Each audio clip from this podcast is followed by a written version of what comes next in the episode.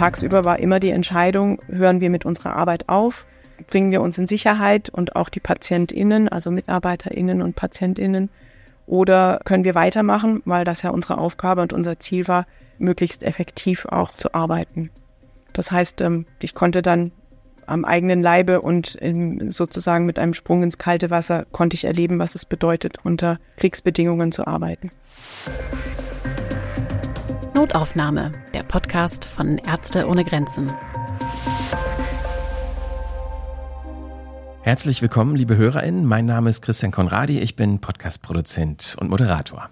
Und ich bin Christian Katzer, Geschäftsführer von Ärzte ohne Grenzen hier in Deutschland. Bevor wir zur heutigen Folge kommen, folgt von mir erstmal eine kleine Ankündigung. Wir hatten auf einer Podcast-Plattform kürzlich eine Umfrage gemacht, über welche Themen denn unsere HörerInnen gerne mehr erfahren wollen. Das kam als Frage im Anschluss an die letzte Folge. Die Mehrheit hat sich jedenfalls nun dafür ausgesprochen, dass wir wieder eine Folge zur Lage von Geflüchteten an den EU-Außengrenzen machen. Das machen wir natürlich sehr gerne. Eine unserer nächsten Folgen wird sich dann voraussichtlich genau darum drehen. Wir wollen diese Funktion mit dem Abstimmen jetzt häufiger mal ausprobieren und freuen uns natürlich, wenn ihr alle fleißig abstimmt. Das nur schon mal als kleiner Werbeblock vorne ab. Ja, und jetzt kommen wir erstmal zur heutigen Folge und in der wollen wir erneut einen Blick auf die Lage in der Ukraine werfen. Uns äh, wird vor allem die Frage beschäftigen, wie Patientinnen mit sehr schweren Verletzungen äh, geholfen werden kann. Besonders Physiotherapie spielt bei der Genesung ja eine zentrale Rolle. Mit ihr können Patientinnen Bewegungsfreiheit zurückerlangen und lernen, ihren Alltag wieder zu meistern.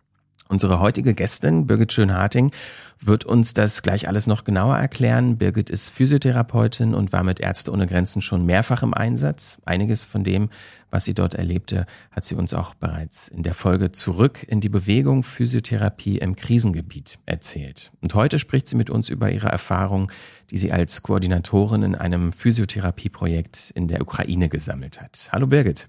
Hallo ihr beiden, vielen Dank, dass ich heute nochmal dabei sein kann. Hallo Birgit. Birgit, vielleicht kannst du uns am Anfang ja erstmal erzählen, ähm, wo du genau in der Ukraine warst und was du vor allem auch dort gemacht hast. Ja, sehr gerne. Also ich war im letzten Jahr zwischen Oktober und Anfang November, äh, Dezember war ich ähm, in der Ukraine und ähm, durfte als erstes mal in der Funktion als Projektkoordinatorin ähm, ein Rehabilitationsprojekt ja mehr oder weniger eröffnen. Der Schwerpunkt hier war die Physiotherapie, also tatsächlich auch mein eigenes Fachgebiet. Wir haben aber gleich von Anfang an auch versucht, ähm, psychologische Betreuung und Sozialarbeit mit reinzunehmen in dieses Projekt, um das auch ganzheitlicher anzubieten. Ähm, es gab bereits vorher entsprechende Aktivitäten in den Monaten vorher, aber zu dem Zeitpunkt, wo ich dann ähm, gekommen bin, hat man sich entschlossen oder hat Ärzte ohne Grenzen beschlossen, dass wir das als eigenes Projekt aufbauen und somit war ich der im Startpunkt mit dabei. Die Projektstandorte waren in Kiew und Venezia hauptsächlich, also nicht an den Frontlinien direkt. Wir haben inzwischen versucht, dieses Projekt auch ähm, zu erweitern mit weiteren Trainings und Workshops in anderen Krankenhäusern, in anderen Städten auch und hatten dabei die Besonderheit, dass wir mehrere internationale Physiotherapeutinnen hatten und ähm, Unsere Zielgruppe waren Patientinnen, die schwere Kriegsverletzungen erlitten hatten und ähm, demnach wollten wir hier helfen und nach medizinischem Bedarf hier unsere Unterstützung anbieten. Wir haben ja im äh, letzten Podcast zur Lage in der Ukraine gehört, dass das Gesundheitssystem im Land relativ gut ausgestattet ist im Vergleich zu anderen äh, Projektländern von Ärzte ohne Grenzen. Wie ist das denn äh, im Bereich der Physiotherapie? Ja, also tatsächlich muss man sagen, dass ähm, zumindest abseits der, der Frontlinien, also in der Ukraine selber, sowohl die Infrastruktur als auch die medizinische Ausbildung auf einem sehr hohen Niveau stattfindet. Das heißt, dass zum Beispiel Dinge wie Chirurgie, ähm, da gibt es genügend spezialisierte Ärzte, es gibt ähm, hoch ausgestattete und funktionierende Krankenhäuser. Wir haben aber festgestellt tatsächlich, ähm, dass im Bereich der Physiotherapie oder der Rehabilitation ähm, ein erhöhter Bedarf besteht, und zwar in zwei Bereichen. Also einmal wirklich quantitativ, dass es da wenig flächendeckend bisher Physiotherapie gab oder gibt. Und auch ähm, natürlich ist es ein Spezialfall und es sind besondere Verletzungen und dass da die Spezialisierung einfach noch nicht stattgefunden hat. Wer bereitet sich schon großartig auf Kriegsverletzungen vor? Das würde hier vielleicht in Deutschland auch nicht so sein. Dann kam dazu, dass natürlich manche Krankenhäuser auch plötzlich vor sehr, sehr großen Herausforderungen standen. Die wurden dann mehr oder weniger auserkoren, ähm, jetzt besonders viele dieser Schwerstverletzten aufzunehmen. Da hatten wir auch eines dieser Krankenhäuser, äh, waren wir in Kollaboration mit diesem Krankenhaus. Und auch da nur mal als Beispiel, während die im Vorfeld vielleicht ähm, ein bis zwei Patientinnen mit Amputationen ähm, bekommen haben, ähm, war es jetzt in der Zeit, wo ich dort war, konnte es durchaus sein, dass in einem Monat ähm, 30 bis 40 Patientinnen dieser Art ins Krankenhaus eingeliefert wurden. Das ist natürlich eine unheimlich große Belastung, wo wir dann einen Bedarf gesehen haben und hier unsere Hilfe angeboten haben. Dabei gab es zwei Ziele, das ist vielleicht auch noch wichtig, also nicht nur ähm, Patientinnen zu behandeln, sondern auch ganz, ganz wichtig, langfristig Unterstützung zu bieten und aufzubauen, indem wir Workshops und Trainings äh, angeboten haben, weil die Probleme, die dort jetzt entstehen und entstanden sind, die werden nicht morgen aufhören, sondern auf langfristiger Basis ähm, einfach ja eine Lösung erforderlich machen. Physiotherapie und auch die Weitergabe von Wissen findet ja trotzdem vor dem Hintergrund anhaltender Bombardierung und Kampfhandlungen statt. Äh, wie war denn das für dich, Birgit, als du da im Einsatz warst? Naja, ähm, also zum einen muss man vorher auf jeden Fall sagen, ich war selbst nicht ähm, in den, an den Frontlinien, habe also nicht ähm, die ja sicherlich allerschlimmsten Situationen mitmachen müssen. Dennoch war es für mich natürlich auch das erste Mal, dass ich in ein wirklich ein sogenanntes Kriegsland ähm, gegangen bin und das dann auch noch als Projektkoordinatorin, wo ich ja auch für die Sicherheit meines Teams verantwortlich bin. Insofern bin ich auch natürlich mit gemischten Gefühlen von hier weg habe die Bilder im Kopf, die man so in den Nachrichten sieht und ähm, war deshalb schon auch ein bisschen nervös, wie es so mit den ersten Luftalarmen, wie es mir da gehen wird. Der erste hat mich dann gleich auch in der ersten Nacht erwischt. Ähm, da war ich noch im Hotel untergebracht in Venezia und habe mich dann brav an die ganzen Vorgaben des Hotels gehalten und bin ähm, schnellstens in den Luftschutzbunker ähm, nach unten gegangen, um dann festzustellen, dass ich ähm, die Einzige war, die dort war. Das heißt, in dem Moment, wo ich ankam, ähm, war es tatsächlich so, dass zumindest im Landesinneren die ähm, Luftalarme seit geraumer Zeit nicht mehr so viel Bedeutung hatten. Und ähm, man kann sich das ja auch so vorstellen, dass die Menschen einfach nicht mehr in der Lage waren, auf jeden Luftalarm zu reagieren. Deshalb auch einfach dann beschlossen haben, weiter zu schlafen oder weiter ihrer Arbeit nachzugehen. Das war so meine Situation in der ersten Woche, wo ich mich dann mit etwas Irritation daran gewöhnt habe oder daran gewöhnen wollte, bis dann tatsächlich ähm, Anfang Oktober sich ja die Lage recht drastisch geändert hatte, wo dann ähm, in mehreren Wellen ähm, die auch ukrainische Städte in der Mitte des Landes bombardiert wurden. An dem ersten Morgen war ich tatsächlich auch irgendwo auf der Straße zum Büro unterwegs, als dann äh, wirkliche Einschläge kamen und Ab dem Moment wurde alles anders. Ab dem Moment musste man den Luftalarm wieder ganz anders bemessen. Ähm, ab dem Moment war in der Nacht angesagt, dass man schauen musste, ist das jetzt so drastisch, dass wir ähm, in den Keller gehen müssen oder können die Leute weiter schlafen. Da musste ich natürlich dann auch immer wach sein. Und tagsüber war immer die Entscheidung, hören wir mit unserer Arbeit auf, bringen wir uns in Sicherheit und auch die PatientInnen, also MitarbeiterInnen und PatientInnen, oder können wir weitermachen, weil das ja unsere Aufgabe und unser Ziel war, möglichst effektiv auch zu arbeiten. Das heißt, ähm, ich konnte dann am eigenen Leibe und sozusagen mit einem Sprung ins kalte Wasser konnte ich erleben, was es bedeutet, unter Kriegsbedingungen zu arbeiten. Ja, und diese Bombardierung und Angriffe, die halten ja nun auch schon wirklich eine ganze, ganze Weile an. Da kann ich auch recht äh, nachvollziehen, dass das irgendwie auch einem große äh, Sorgen bereitet, wenn man vor Ort arbeitet. Ähm, ja, wir wollen an dieser Stelle einen Einspieler hören, der aus Sicht von Ärzte ohne Grenzen auf die vergangenen anderthalb Jahre Krieg in der Ukraine zurückblickt. Rund anderthalb Jahre nach der Eskalation des Krieges am 24. Februar 2022 ist die Lage in der Ukraine nach wie vor angespannt. Die Menschen wünschen sich Frieden und Normalität zurück. Die Kämpfe halten jedoch unvermindert an vor allem in den Frontgebieten im Süden und Osten des Landes. Teams von Ärzte ohne Grenzen erlebten dabei mehrmals, wie Gesundheitseinrichtungen zerstört wurden. Um auf die durch den Krieg entstandenen Bedürfnisse zu reagieren, hat die Hilfsorganisation im vergangenen Jahr ihre Aktivitäten in der Ukraine stark ausgeweitet und angepasst. Bislang durften die Teams von Ärzte ohne Grenzen aber nur in die Gebiete einreisen, die von den ukrainischen Streitkräften kontrolliert werden. Eine Genehmigung für den Zugang zu Regionen unter russischer Besatzung wurde trotz Bemühungen der Hilfsorganisation nicht gewährt. Neben der Ukraine sind Teams von Ärzte ohne Grenzen auch in Polen, der Slowakei und Belarus aktiv. In der Russischen Föderation setzt Ärzte ohne Grenzen bestehende Projekte für Patientinnen mit Tuberkulose fort. Zusammen mit lokalen Nichtregierungsorganisationen unterstützt die Hilfsorganisation zudem Menschen, die aufgrund des Krieges in die Russische Föderation gekommen sind. Birgit, wenn wir jetzt mal so auf deine Erfahrung in der Ukraine blicken, was waren denn so typische Verletzungsmuster, die du in eurem Projekt gesehen hattest? Ja, man ähm, muss ja sagen, dass ähm, bei diesen Kampfhandlungen mit sehr schweren Waffen gekämpft wird. Das heißt mit Bomben, mit Artillerie, mit ähm, Minen. Und ähm, diese schweren Waffen führen einfach auch zu sehr, sehr schweren Verletzungen. Das heißt, das beginnt bei ähm, Knochenbrüchen schwerster Art, ähm, Nervenverletzungen, Lungenverletzungen durch Detonationen bis hin zu ganz häufig dem Verlust von Gliedmaßen, also Amputationen und da oft auch nicht nur eine, sondern vielleicht gleich Arme und Beine oder ein Arm und ein Bein, auch Verbrennungen. Es gibt auch sehr komplexe Verletzungsarten wie Wirbelsäulentraumata oder Gehirnverletzungen, die einfach multidisziplinär und sehr langfristig auch ähm, in der Rehabilitation berücksichtigt werden müssen.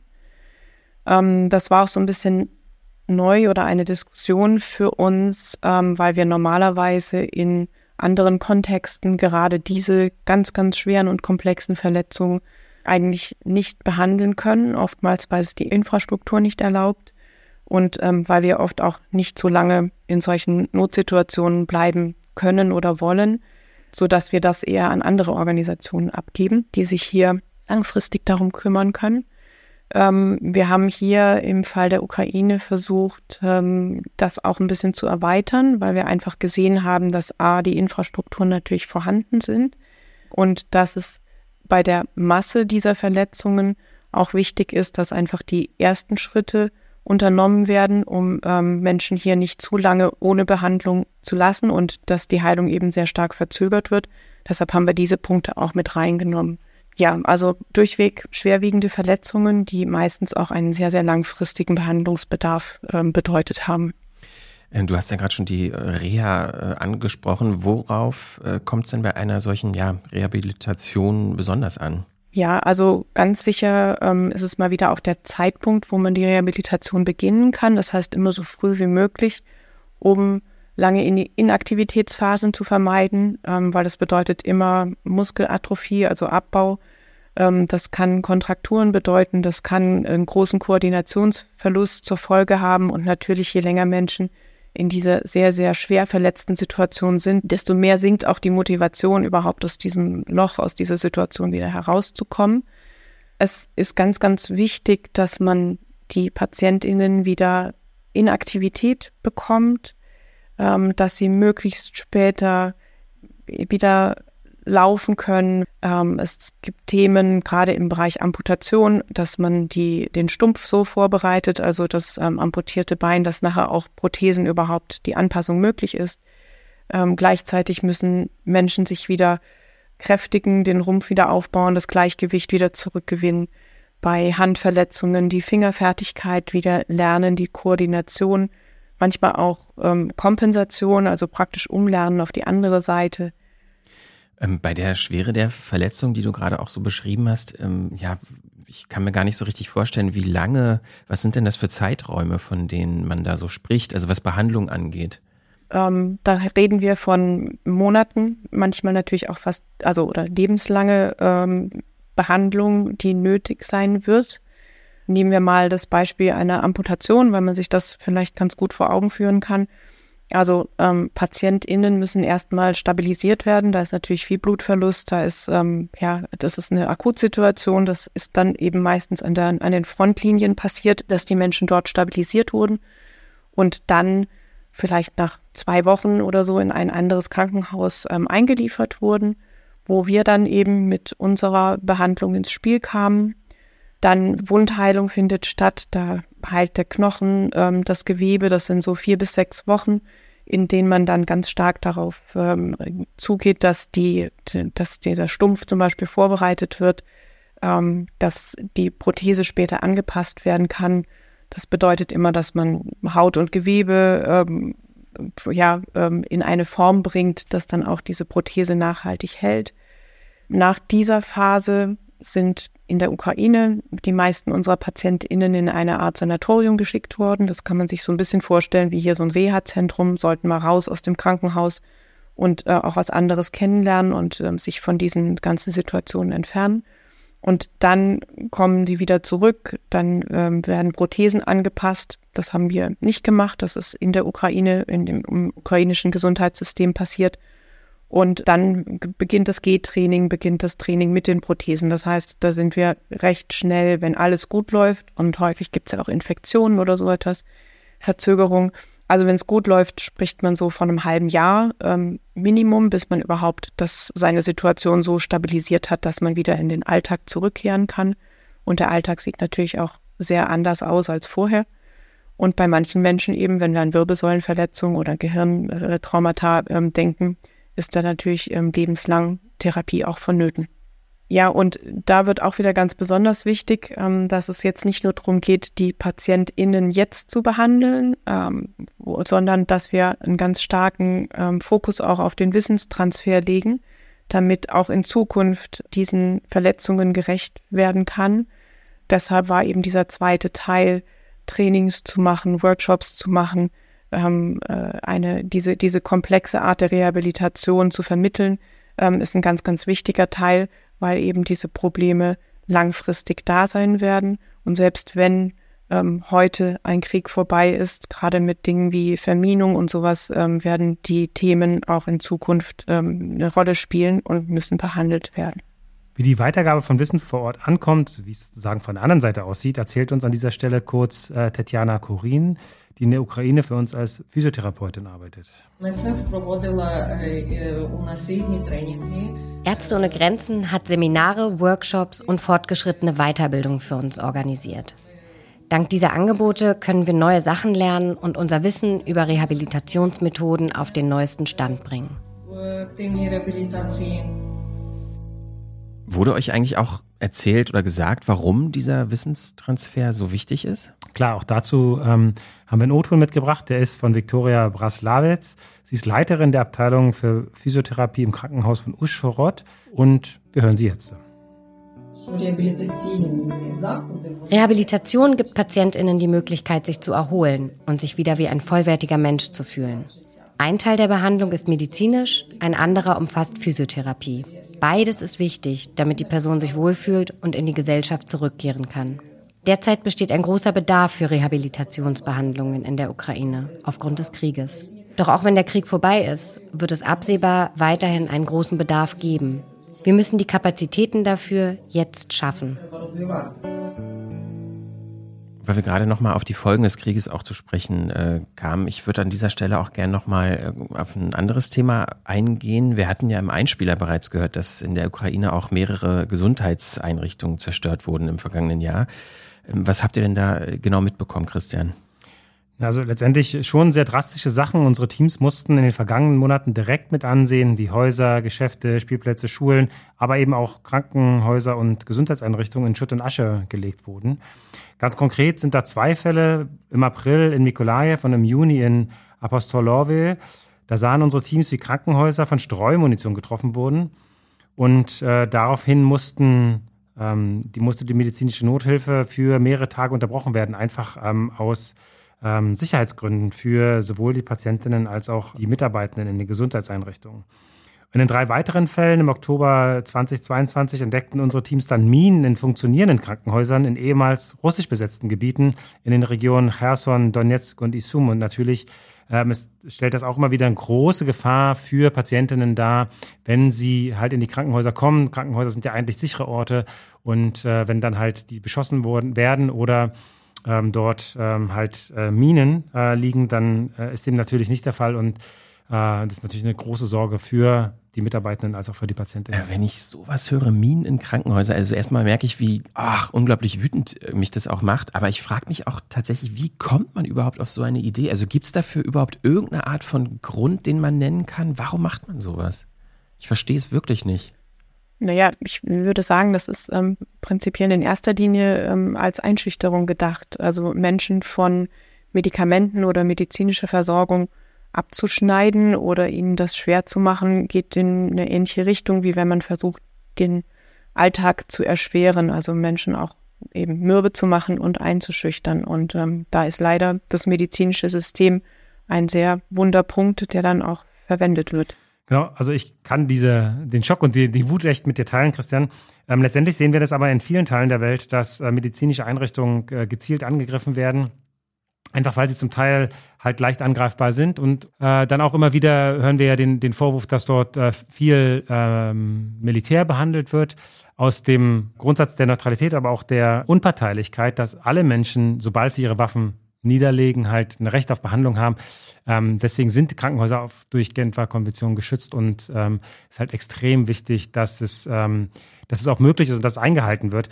Ich muss hier aber nochmal dazu sagen, dass wir natürlich unsere Beobachtung, was ich gerade gesagt habe, nur auf äh, Gebiete unter ukrainischer Kontrolle beziehen können, da wir äh, im Moment nur dort tätig sein können. Ähm, wir sehen äh, und, wissen nicht ganz genau, was auf der ähm, anderen Seite passiert. Wir hören aber natürlich von Patientinnen, die Zugang zu diesen Regionen haben, entweder weil sie dort teilweise gelebt haben oder weil sie dort Familie haben, dass der Zugang zu lebenswichtigen Medikamenten und Behandlungen auch, dort st stark eingeschränkt ist.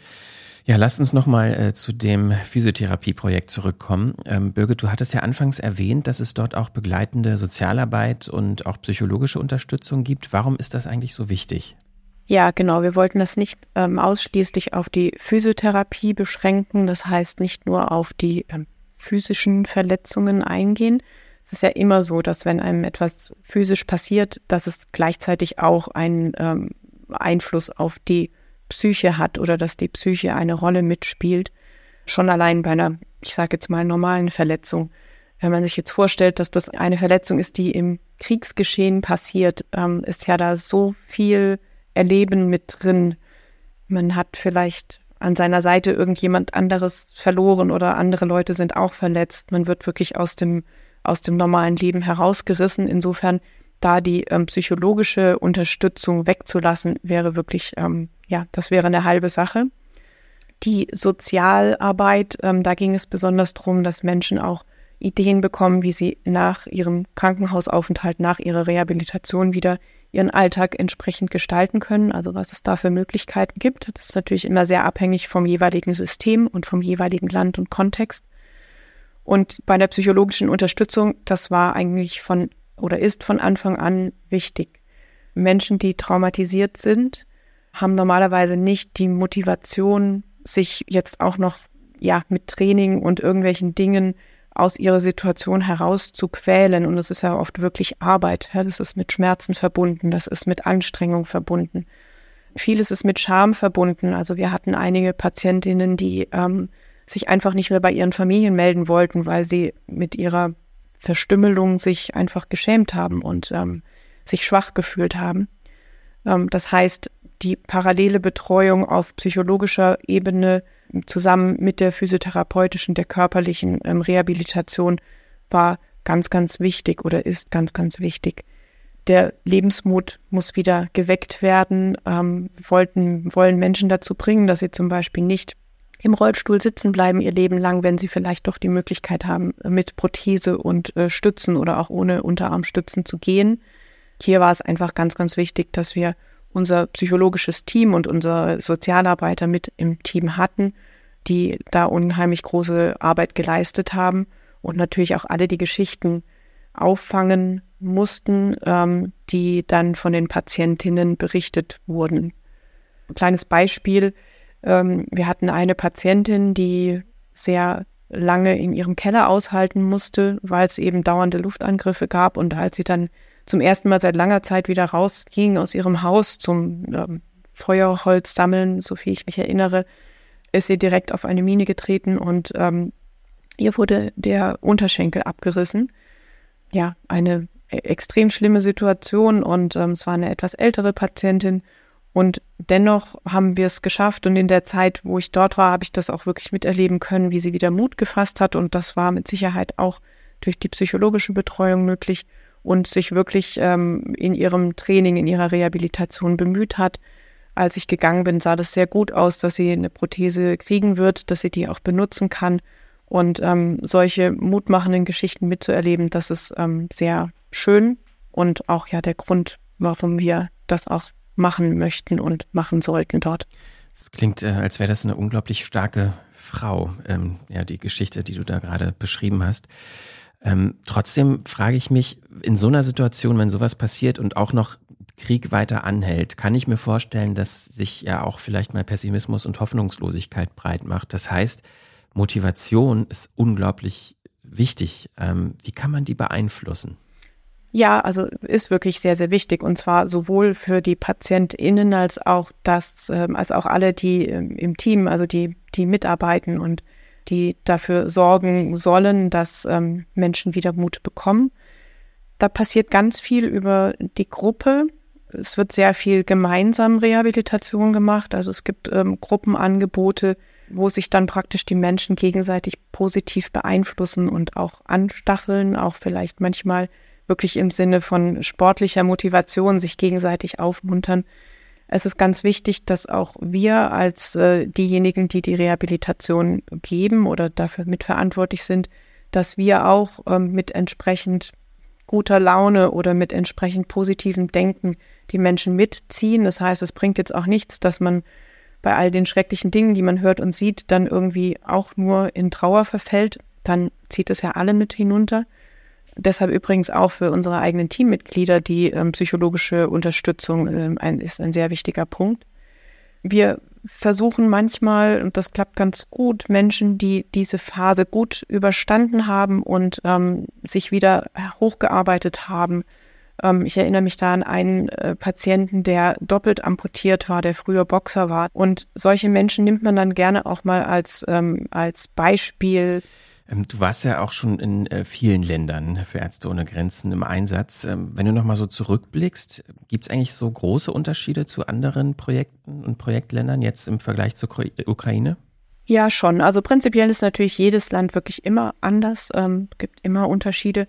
Aber in so einem Land wie der Ukraine, ähm, aufgrund dessen, dass die Infrastrukturen gut sind und dass die, ähm, das medizinische Personal sehr hoch ausgebildet ist, sehr spezialisiert ist auch, ähm, war einfach dieser Aspekt der Kollaboration, des Zusammenarbeitens ein viel, viel größerer, als es oft normalerweise möglich ist. Interessanterweise gab es, fand ich, so Themen, die in anderen Kontexten eigentlich immer bedacht werden und wo wir dann selber überrascht waren, dass wir das in der Ukraine plötzlich auch bedenken müssen. Ähm, ich war ja zur Winterzeit oder Herbst- und Winterzeit dort und das Thema Generatoren und äh, Stromausfall und sowas, ich glaube, das hatten wir erstmal gar nicht so richtig auf dem Schirm, weil die Ukraine die Ukraine ist und es da eigentlich erstmal kein Stromproblem gibt.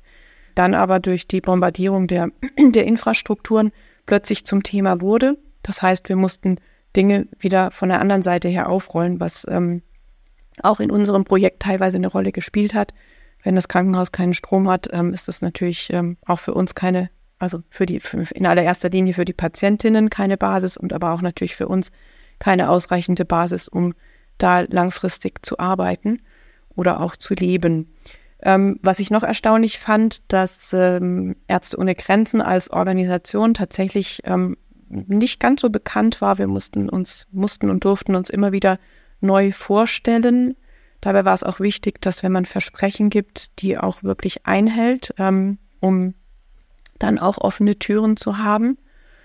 Und ähm, was da, glaube ich, wirklich sehr geholfen hat, weil das sehr plastisch und sehr anschaulich war, war der medizinische Zug, den Ärzte ohne Grenzen ja schon ziemlich früh ähm, hatte und eingesetzt hat und der natürlich sehr, sehr ähm, effizient und sehr besonders war. Und über diesen Zug hat sich Ärzte ohne Grenzen auch immer mehr Namen in der Ukraine gemacht. Vielleicht äh, dazu einen kurzen Ausflug in Richtung äh, des medizinischen Zuges. Diese Zusammenarbeit äh, mit der äh, ukrainischen Eisenbahn, was den Zug betrifft, ähm, ist so ein bisschen so, dass es so äh, relativ spontan am Anfang des Krieges entstanden, wo ähm, sich VertreterInnen von Ärzte ohne Grenzen dann halt mit äh, den Menschen der ukrainischen Eisenbahn getroffen haben und überlegt haben, äh, ob es da eine Zusammenarbeit möglich wäre. Und dann kam man halt auf diese Möglichkeit, die Schienenwege auch für Patiententransporte zu nutzen. Dadurch konnten wir von März 22 äh, bis in diesen Mai äh, mehr als 3300 Patientinnen evakuieren. Und 60 Prozent von denen hatten wirklich traumatische Verletzungen erlitten, also brauchten auch noch während des Transports äh, medizinische äh, Aufmerksamkeit. Aber vielleicht, um, weil wir gerade auch noch mal bei Zahlen sind und, und zurück zur, ähm, zum Thema von der Folge heute. Ähm, so konnten wir bis März 23, also diesen Jahres, mehr als 8200 Physiotherapie- und Rehabilitationssitzungen in der Ukraine durchführen und unterstützen. Und dabei wurden mehr als 500 PatientInnen behandelt. Der Einsatz unseres medizinischen Zuges oder unserer Rehabilitationsprojekte in der Ukraine sind nur möglich, wenn wir genügend Ressourcen zur Verfügung haben. Daher möchte ich Sie, liebe HörerInnen, gerne bitten, unterstützen Sie doch die Arbeit von Ärzte ohne Grenzen und auch die Arbeit in der Ukraine und in 70 Ländern weltweit mit einer Spende. Um es mal konkret zu machen, mit einer Spende von 34 Euro könnten Sie zum Beispiel das sterile Material bezahlen, das benötigt wird, um die Wunden von zehn Patientinnen zu versorgen. Möglichkeiten zur Spende finden Sie wie immer auf www.msf.de-spenden. Den Link haben wir natürlich auch in den Shownotes. Birgit, mich würde noch interessieren, wenn du so auf deine Zeit in der Ukraine zurückblickst. Ähm, ich Du hast ja schon viel davon beschrieben. Ich kann mir sicher vorstellen, es war sehr eindrücklich und wird dich auch länger noch äh, beschäftigen.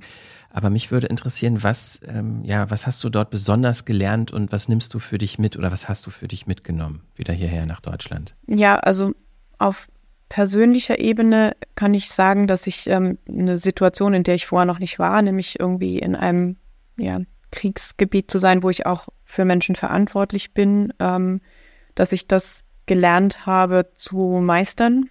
Das stärkt natürlich auch und gibt auch Selbstvertrauen, dass ich das auch in weiteren Einsätzen mitnehmen kann und daraus ähm, ja, Erfahrungen gezogen habe. Wobei ich, wie gesagt, nicht an der Frontlinie, also nicht an den, ähm, sicherlich an den schlimmsten Stellen war. Mir ist deutlich geworden, sprichwörtlich ja am eigenen Leibe, was es bedeutet, in einer Kriegssituation zu leben und auch den Alltag darin gestalten zu müssen. Das heißt, ähm, Krieg, so wie er jetzt ähm, in der Ukraine, ja schon länger, aber im Großen ähm, stattfindet, ist für mich nicht mehr so abstrakt, sondern ähm, ich habe das mit Bildern, mit Erlebnissen, mit ähm, äh, Erfahrungen von Mitmenschen ähm, füllen können. Ja, was deutlich mehr Verständnis natürlich auch äh, mit, mit sich bringt. Ich habe vom Kontext her, ich finde es nach wie vor erschreckend, dass in der, in der heutigen Zeit ähm, und ein, ein Krieg geführt wird, der so viele ähm, Menschenopfer fordert in hochtechnologisierten Zeiten, aber das ist ähm, also wirklich die Anzahl der Verletzten und die Art der Verletzungen sind für mich nach wie vor sehr erschreckend. Umso schöner, dass wir dann eben auch mit meinem Thema, das heißt Rehabilitation, Physiotherapie, psychologische Unterstützung, Sozialarbeit, tatsächlich den Menschen auch den betroffenen Menschen ein Stück Funktionalität, Alltag und Hoffnung wiedergeben können. Und ähm, was ich sehr, sehr beeindruckend fand und auch nach wie vor finde, ist einfach der Umgang der Ukrainerinnen mit ihrer Situation, die, die ich erlebt habe in meinem Team ähm, und auch die Patientinnen. Dieser Lebensmut, der trotzdem immer noch weiter da ist, der, den man spüren kann, der ist auch ansteckend und der macht umgekehrt auch mir wieder Mut, in solchen Situationen gut äh, bestehen zu können. Gibt es auch Momente, die dir besonders in Erinnerung geblieben sind? Ja, mit Sicherheit gibt es da einige. Also da gibt es bestimmt ähm, sehr traurige Momente. Da erinnere ich mich an einen Morgen, wo unser, an dem unser Fahrer, der sonst normalerweise immer sehr fröhlich und äh, freundlich uns begrüßt hat, fast kein Wort über die Lippen gebracht hat, weil er gerade erfahren hat, dass sein Freund und Nachbar nicht mehr von der Front zurückkehren wird. Ähm, das waren so, ja, traurige Gänsehautmomente auf jeden Fall.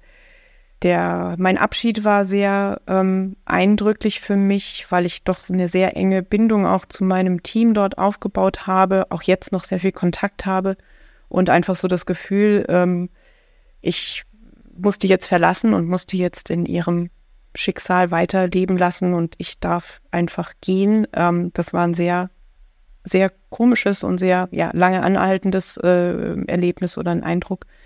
Dann gab es natürlich auch sehr, sehr viele schöne Momente. Die Momente, wo man Frieden dort gespürt hat, also Momente, wo man irgendwie erkannt hat, was, äh, wie, wie dieses Leben dort sein könnte.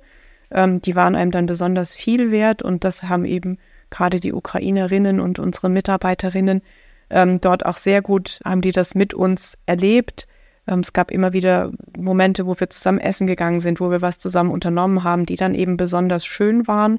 Und ja, ein, ein Erlebnis ist irgendwie auch auf jeden Fall für mich im Gedächtnis geblieben. Das war mein Abschied in einem, äh, in, in unserem Krankenhaus in Venezia, wo ich als Überraschung einen kleinen Empfang bekommen habe und den haben wir in Anführungsstrichen gefeiert, während der nächste Luftalarm lief und wir gucken mussten, ob alles so weitergehen kann wie, wie bisher. Das war sicher auch eine Art ja, besonderer Moment, der nicht aus meinem Gedächtnis hinausgehen wird. Ähm, ja, und trotzdem bleibt natürlich alles für die Menschen dort sehr unberechenbar. Ähm, es gibt erstmal keinen kein Hinweis darauf, dass das äh, alles schnell äh, vorbei ist jetzt. Und ich wünsche einfach, dass äh, die Menschen dort wieder ihr Leben in Sicherheit planen können. Ich habe große Hochachtung vor der Resilienz der Menschen, wie sie ihr Leben meistern. Zu dem Aspekt, den du gerade angesprochen hast, dass die Menschen vor Ort versuchen, trotz der allgegenwärtigen Gefahr im Moment zu leben, hat uns unsere Psychologin Olga Rudenko aus der Stadt Krypownicki auch etwas gesagt. We always es ist wichtig, sich ständig daran zu erinnern. Unsere Zeit ist wirklich kostbar. Wir können sie nicht zurückdrehen. Wir geben daher stets unser Bestes. Die Zeit ist zu knapp, um immer nur traurig oder wütend zu sein. Es ist wichtiger, dass wir uns nützlich machen und für andere da sind. Wir versuchen zudem, alle Momente in unserem Leben so gut zu genießen, wie wir nur können. Uh, all the moment in our life. Ja, wirklich starke Worte und da ist eigentlich nicht viel hinzuzusagen. Trotzdem vielleicht noch ähm, ein kurzer O-Ton von einem anderen Kollegen, weil wir doch immer wieder hören, wie die Arbeit und die humanitär-medizinische Arbeit auch den Kolleginnen in der Ukraine immer wieder Kraft gibt. Dazu haben wir äh, mit Mitro Bokov gesprochen. Er ist technischer Kommunikationsverantwortlicher in der Stadt Krypownicki. Trotz des Krieges bin ich zufrieden. Denn ich kann hier in der Ukraine mit meiner Arbeit etwas für meine Mitmenschen bewirken, selbst wenn es vielleicht nur ein kleiner Beitrag ist. Ich hoffe jedenfalls, dass der Krieg bald aufhören wird und ich in der Zukunft vielleicht sogar mit Ärzte ohne Grenzen in einem anderen Land arbeiten kann. Was Ärzte ohne Grenzen uns hier gibt, ist, denke ich, Hoffnung.